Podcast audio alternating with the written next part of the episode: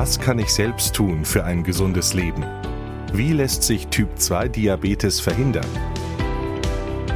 Im Diab Info Podcast geben Wissenschaftlerinnen und Wissenschaftler Tipps direkt aus der Forschung. Fundiert und praktisch.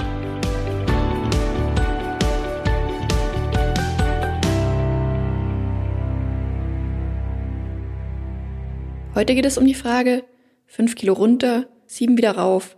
Wie kann ich den Jojo-Effekt ausbremsen? Darüber spreche ich mit Professor Andreas Fritsche, der als Arzt am Uniklinikum Tübingen Patienten mit Diabetes behandelt. Außerdem erforscht er als Wissenschaftler Strategien, um die Zunahme von Diabetes einzudämmen. Das Gespräch führen wir in seinem Büro. Mein Name ist Franziska Dräger, ich bin Wissenschaftsjournalistin bei diabinfo.de. Herr Professor Fritsche, wie motivieren Sie jemanden, der schon zigmal ab und wieder zugenommen hat? Ich sage ihm vor allem, dass er Radikalkuren vermeiden sollte, also Nulldiäten oder starke Abnehmdiäten, weil dieser Jojo-Effekt gerade bei solchen Radikalkuren besonders ausgeprägt ist.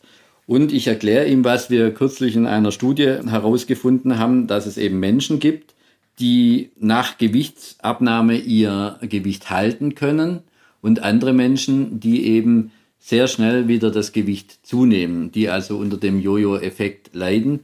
Und der Grund hierfür haben wir in dieser Studie gefunden, ist, dass ihr Gehirn auf das Hormon Insulin anders reagiert. Wenn das Gehirn sehr gut auf das Insulin reagiert, dann hat man einen großen Sättigungseffekt und schafft es auch, das abgenommene Gewicht zu halten wenn das Gehirn insulinresistent ist, das sind diejenigen Menschen, die das Gewicht sofort wieder drauf haben. Man sieht also hier wieder unser Gehirn als Regulator des Stoffwechsels, als Regulator aller Körperfunktionen. Das ist eben ganz wichtig. Und ein insulinresistentes Gehirn bedeutet, dass man stark unter dem Jojo-Effekt leidet. Was kann jetzt genau so jemand tun, um diesen Jojo-Effekt trotzdem zu vermeiden? Diese Insulinresistenz des Gehirns kann man sehr gut durch körperliche Bewegung verbessern. Und das ist ja eigentlich auch schon anekdotisch von früher her bekannt. Man soll nicht nur eine Hungerdiät machen in der Änderung des Lebensstils, sondern man soll sich auch körperlich bewegen. Und das muss ineinander greifen. Also die körperliche Bewegung ist dann dazu da, diesen Jojo-Effekt dann zu vermeiden. Woran liegt denn jetzt dieser Jojo-Effekt ursprünglich? Das ist zum einen die Regulation des Gehirns des Körpergewichts. Das Gehirn möchte wieder auf den früheren Zustand zurück. Das hängt eben auch mit diesem Signalhormon Insulin, wahrscheinlich auch noch mit anderen Hormonen zusammen.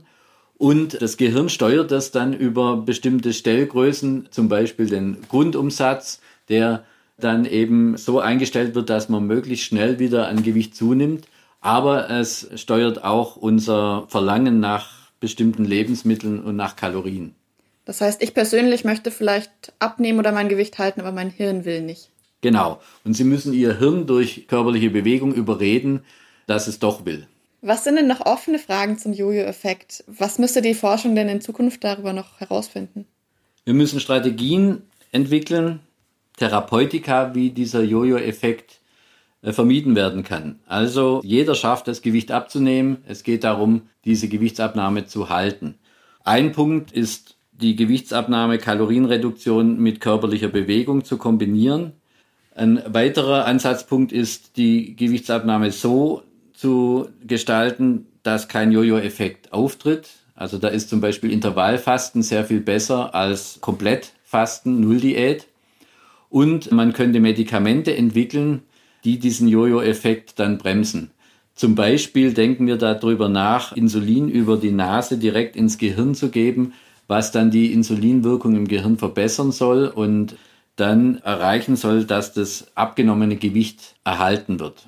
Es könnte aber auch andere Hormone geben, die dabei helfen. Es gibt ja auch schon Diabetesmedikamente, die dabei helfen, Gewicht abzunehmen. Das sind Darmhormone, auch die könnte man da in diesem Bereich einsetzen. Solange es jetzt da noch keine Medikamente gibt, die man jetzt wirklich verschreiben würde, um das Gewicht zu halten, was können denn da Menschen tun, die jetzt eben zum Beispiel fünf Kilo abgenommen haben und dieses Gewicht jetzt einfach halten wollen? Ihnen muss vorher schon gesagt werden und Sie müssen sich gut dran halten, dass sie nicht wieder nach der Gewichtsabnahme zum alten Lebensstil zurückkehren können, sondern sie müssen auch nach der Gewichtsabnahme weniger essen. Das ist ganz wichtig, dass man sich das immer wieder klar macht. Und wenn man dann Gewicht abgenommen hat, dann kann man sich doch mehr bewegen. Und das ist eben auch ganz wichtig, dass man dann auch die stärkere Bewegung beibehält. Also das sind wichtige Punkte. Und dann einfach das Gewicht weiterhin im Blick haben oder dass man immer mal wieder kontrolliert, ob man eben ab oder zunimmt. Und wenn man gerade so das Wunschgewicht hat, beides versucht zu vermeiden. Ganz genau. Und wenn ich diesen neuen Lebensstil internalisiert habe, dann läuft das unbewusst richtig ab. Wenn ich abgenommen habe durch eine Radikalkur, wo ich gar nichts gegessen habe, das kann ich ja mein Leben lang nicht durchhalten. Und das ist dann eben immer so, jetzt habe ich mich mal zusammengerissen und jetzt kann ich wieder mich zurücklehnen. Das ist meistens die falsche Strategie. Das Fazit. Wenn wir es endlich geschafft haben abzunehmen, boykottiert uns unser eigenes Gehirn. Es will den Ausgangszustand wiederherstellen. Aber wir können entgegenwirken durch eine langsame Gewichtsabnahme, Bewegung und indem wir dauerhaft weniger essen. Forschende suchen außerdem nach Mitteln, die uns künftig dabei unterstützen könnten, dem Jojo-Effekt zu trotzen.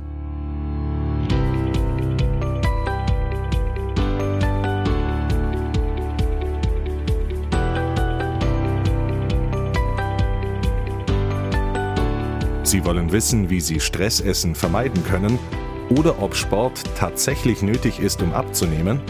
Dann hören Sie doch unsere weiteren Folgen auf www.diabinfo.de.